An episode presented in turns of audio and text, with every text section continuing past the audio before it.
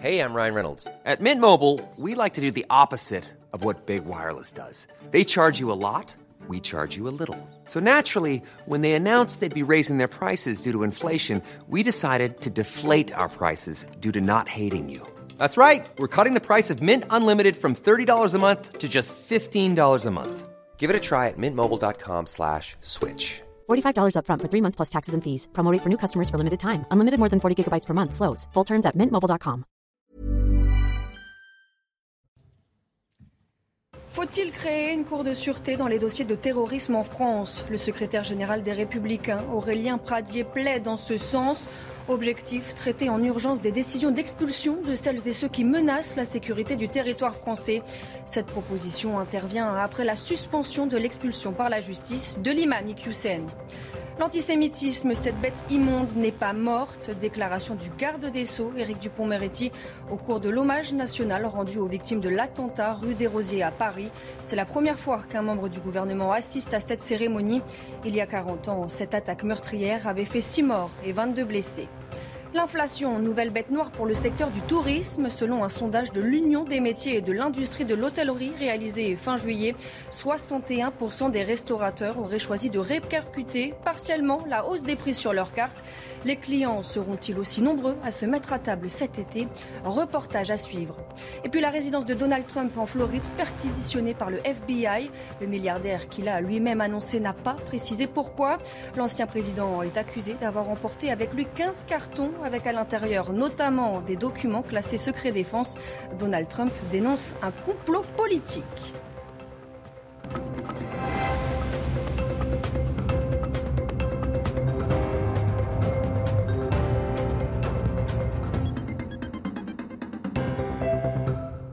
Bonsoir à tous, je suis ravie de vous retrouver pour l'édition de la nuit. À la une, alors que la justice administrative a suspendu vendredi l'expulsion de l'imam Hassani Hussein, le secrétaire général des Républicains, Aurélien Pradier, a plaidé ce mardi pour la création d'une cour de sûreté dans les dossiers de terrorisme. L'objectif, traiter en urgence des décisions d'expulsion des personnes qui menacent la sécurité sur le territoire national. Je vous propose de l'écouter. La réalité, c'est que nous avons confié à des juges qui aujourd'hui ont pris une ampleur trop importante dans notre pays. Et nous devons demain réorganiser le système. Pas proposer des lois cosmétiques qui ne fonctionneront pas. Non, réorganiser le système. C'est la raison pour laquelle je fais partie de ceux qui pensent que nous devons installer dans notre pays une cour de sûreté de la République, dont la mission sera de traiter en urgence des euh, décisions d'expulsion de celles et ceux qui menacent la sécurité sur notre territoire. Vous comprenez bien qu'un grand pays comme la France, face à des défis de lutte contre les haines et contre le terrorisme, ne peut pas continuer à être totalement désarmé comme il l'est aujourd'hui. Il faut nous réarmer parce que c'est euh, la nécessité absolue pour la défense de nos valeurs. Dans l'actualité également, comment lutter contre les rodéos urbains face à ce fléau? Certains élus et policiers plaident pour le contact tactique, une méthode musclée pratiquée à Londres qui autorise les policiers à heurter en pleine course les deux roues. Dans la capitale britannique, cette opération n'est pas utilisée contre les rodéos urbains, mais essentiellement pour des vols à l'arraché commis à moto. Les explications avec Mathieu Rio. C'est une méthode musclée et dissuasive. À Londres, les policiers peuvent percuter en pleine course les auteurs de vol à la tire sur leurs deux roues. On appelle ça le contact tactique et c'est effectivement une configuration opérationnelle qui a été choisie par les Anglais parce qu'il y a une très grosse montée de la violence, notamment des vols à l'arraché par des, binômes sur des motos. Efficace euh, puisque 30% de baisse. En France, cette méthode est interdite. Les policiers ne sont même pas autorisés à poursuivre les deux roues pour éviter tout risque d'accident. Mais des voix s'élèvent pour changer la loi. C'est le cas de François Jolivet, député de la majorité présidentielle. À Londres, les policiers peuvent mettre hors d'état de nuire un individu en rodéo-moto en le percutant tactiquement. Cela empêche l'individu de pénétrer en zone piétonne. Nous pouvons l'expérimenter en France. Mais selon la porte-parole de la police nationale, cette méthode comporte aussi son lot de risques. La sécurité des, policiers est notre priorité, non seulement des policiers, la sécurité juridique aussi hein, des policiers, parce que vous n'êtes pas sans savoir qu'à chaque fois qu'on intervient, notre euh, action est passée au crible. Mmh. Et puis, euh, évidemment, la sécurité euh, de, des tiers qui utilisent la voie publique, tout simplement, et puis des auteurs, évidemment, qui sont responsables. La police française privilégie les interpellations en différé grâce aux enquêtes de terrain et aux images de vidéosurveillance. 40 ans jour pour jour après l'attentat meurtrier rue des Rosiers à Paris, un hommage national a été rendu aux victimes en présence pour la première fois d'un membre du gouvernement, le garde des Sceaux, Éric Dupont-Moretti.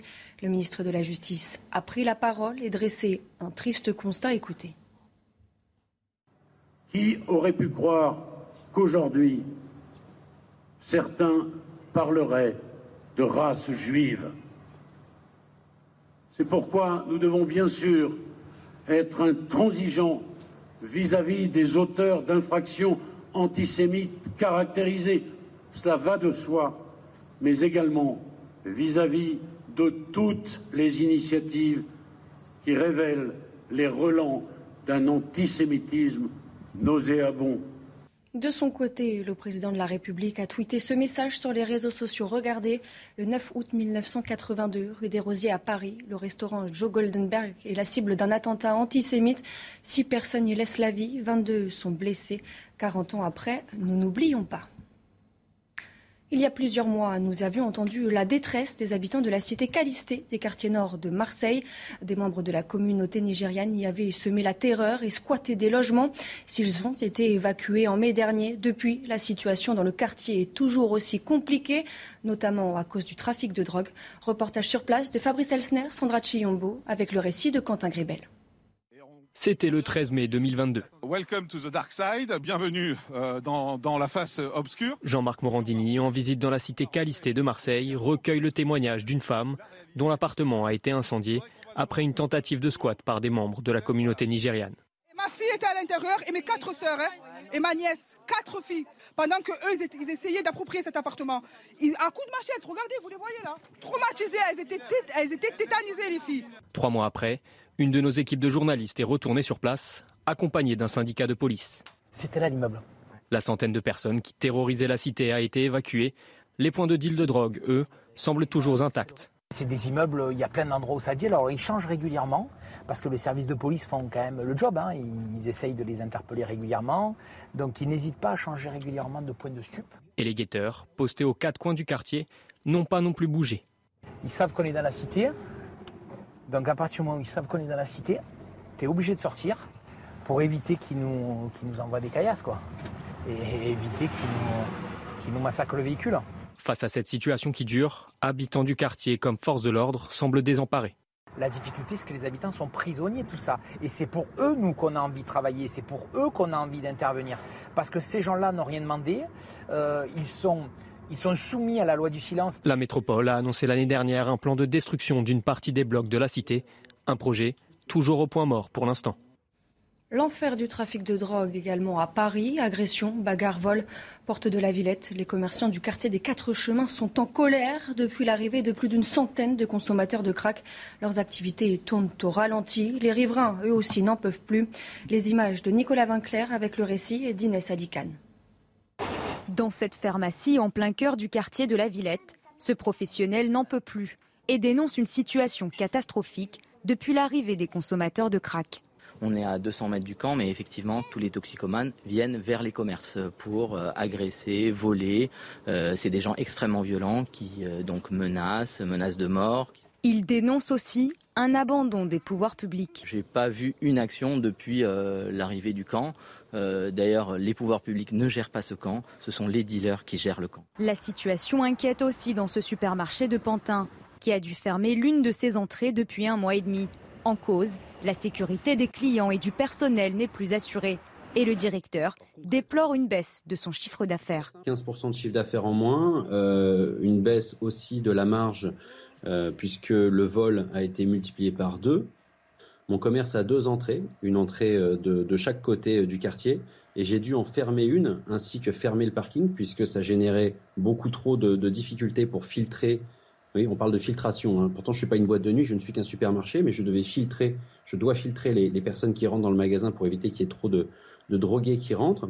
Et j'ai dû fermer mon parking puisqu'il était devenu, euh, euh, c'était devenu des toilettes publiques. De leur côté, les maires des quartiers touchés ne décolèrent pas et demandent l'organisation d'une conférence globale à la rentrée en présence des pouvoirs publics et des habitants. Faut-il accorder le droit de vote au municipal pour tous les étrangers, même les non-européens? Le député Renaissance Sacha Oulier a déposé ce mardi une proposition de loi en ce sens, suscitant les critiques de Gérald Darmanin, de la droite et du Rassemblement national. Valentine Leboeuf. L'objectif de cette proposition de loi est d'accorder le droit de vote et d'éligibilité aux élections locales à tous les étrangers, c'est-à-dire que même les non-européens résidant en France pourraient voter ou être élus aux élections municipales. Depuis 1992, seuls les citoyens des pays membres de l'Union européenne peuvent voter aux élections municipales. Le député Sacha Houlier veut donc lever cette condition.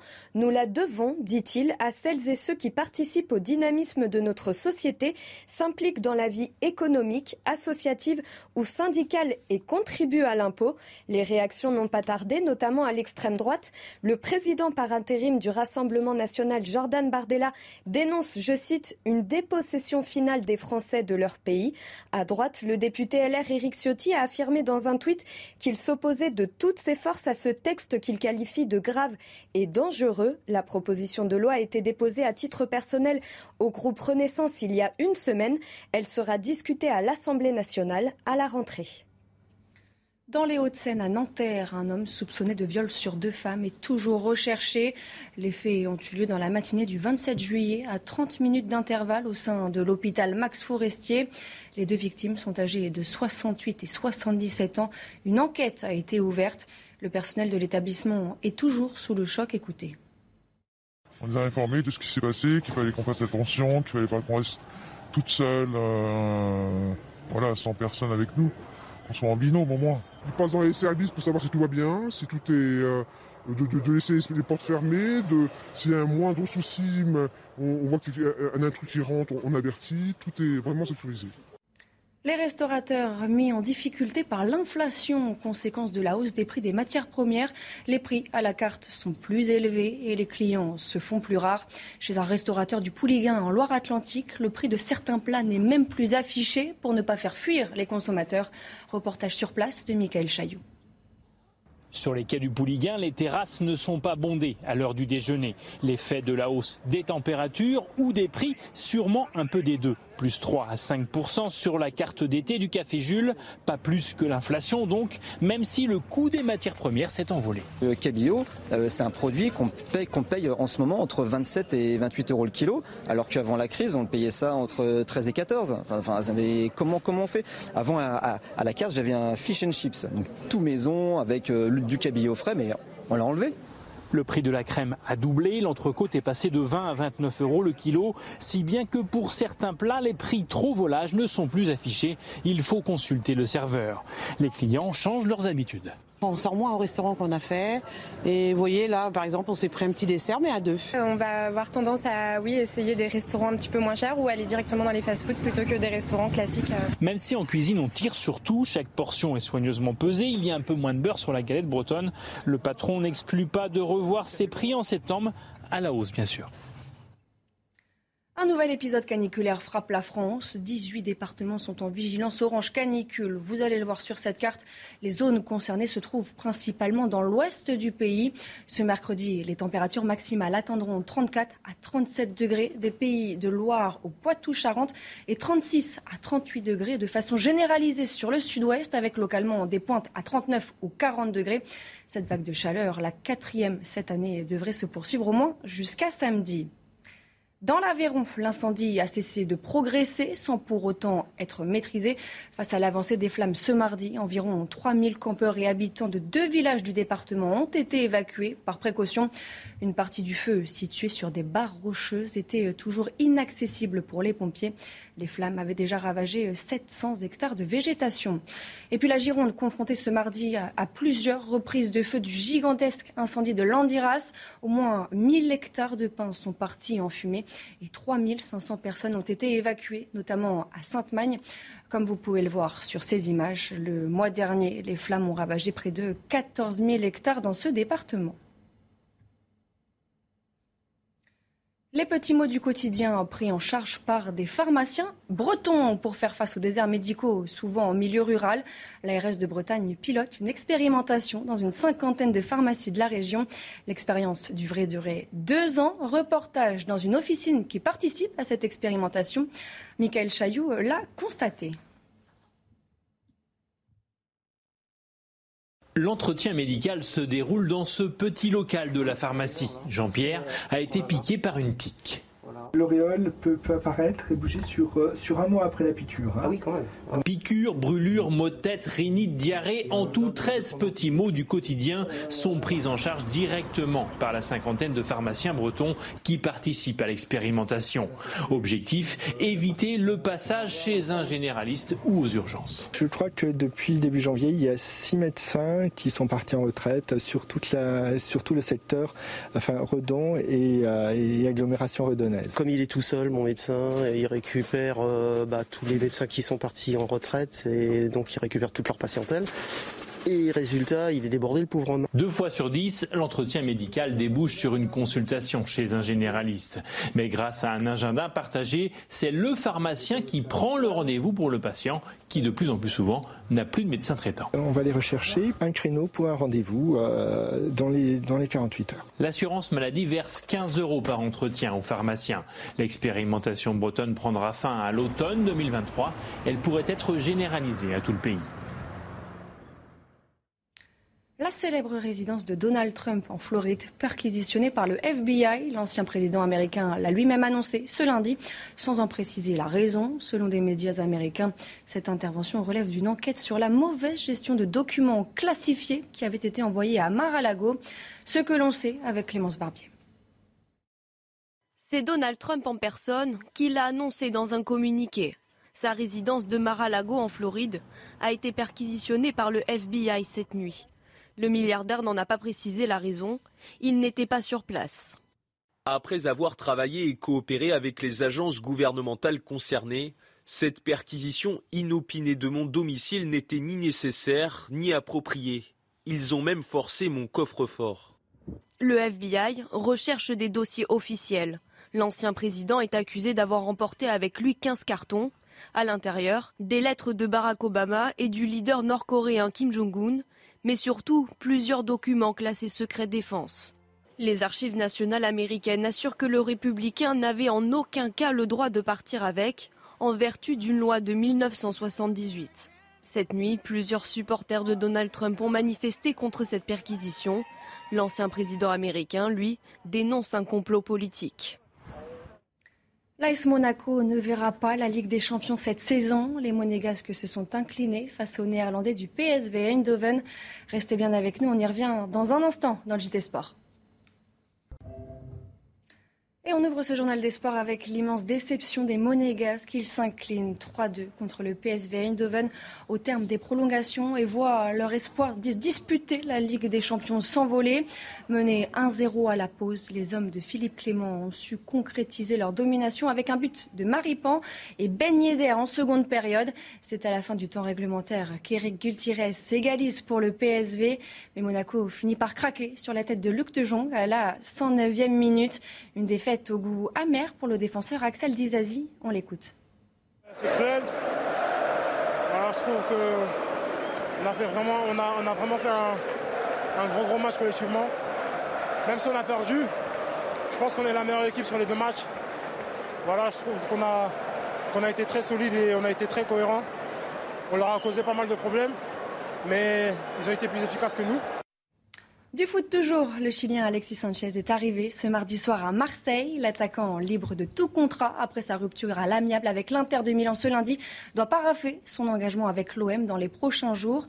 Le club évoque dans un communiqué un accord de principe entre les deux parties. L'homme aux 17 trophées est passé par le Barça, Arsenal ou encore Manchester United. Il compte 64 apparitions et 13 buts en Ligue des Champions. Et il devient la neuvième recrue de l'OM du mercato d'été. En football, toujours, Kylian Mbappé a repris l'entraînement ce mardi au camp des loges. Souffrant de douleurs aux adducteurs, il n'a pas pu faire le déplacement à Clermont-Ferrand samedi dernier où le PSG s'est imposé 5 à 0. Suspendu aussi pour le trophée des champions contre Nantes, le Parisien devrait lancer sa saison ce samedi contre Montpellier au Parc des Princes. Une rencontre à suivre sur Canal Plus décalé à partir de 21h. Du tennis à présent, le compte à rebours est enclenché. Ce sont les mots de la star du tennis mondial, Serena Williams. Ce mardi, la joueuse aux 23 titres de Grand Chelem a annoncé sur son compte Instagram et dans le magazine Vogue sa prochaine retraite des cours. Âgée de 40 ans, l'américaine veut se concentrer sur son rôle de mère pour découvrir une nouvelle Serena, a-t-elle précisé. L'US Open en septembre pourrait être le bon moment pour raccrocher un tournoi qu'elle a déjà remporté à six reprises. On termine avec la victoire de Gaël Monfils pour le premier tour de l'Open du Canada à Toronto. Plus revu sur les cours à cause d'une blessure depuis sa défaite contre Novak Djokovic en mai dernier à Madrid. Le numéro 1 français s'impose face à l'Espagnol Pedro Sanchez en 3-7, 7-6, 3-6, 6-2.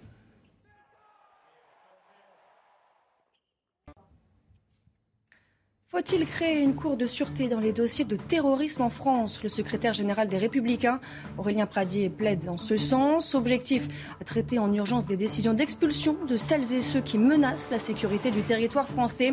Cette proposition intervient après la suspension de l'expulsion par la justice de l'imam Hussein.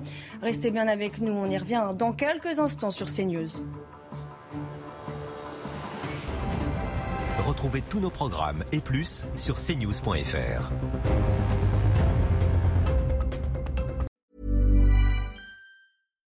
When you make decisions for your company, you look for the no-brainers. And if you have a lot of mailing to do, stamps.com is the ultimate no-brainer. It streamlines your processes to make your business more efficient, which makes you less busy. Mail checks, invoices, legal documents, and everything you need to keep your business running with Stamps.com. Seamlessly connect with every major marketplace and shopping cart. Schedule package pickups and see your cheapest and fastest shipping options from different carriers. With rates up to 89% off USPS and UPS rates. And with the Stamps.com mobile app, you can take care of mailing and shipping wherever you are. Make the same no-brainer decision as over 1 million other businesses with stamps.com. Sign up with code program for a 4-week trial plus free postage and a free digital scale. No long-term commitments or contracts. That's stamps.com. Code program.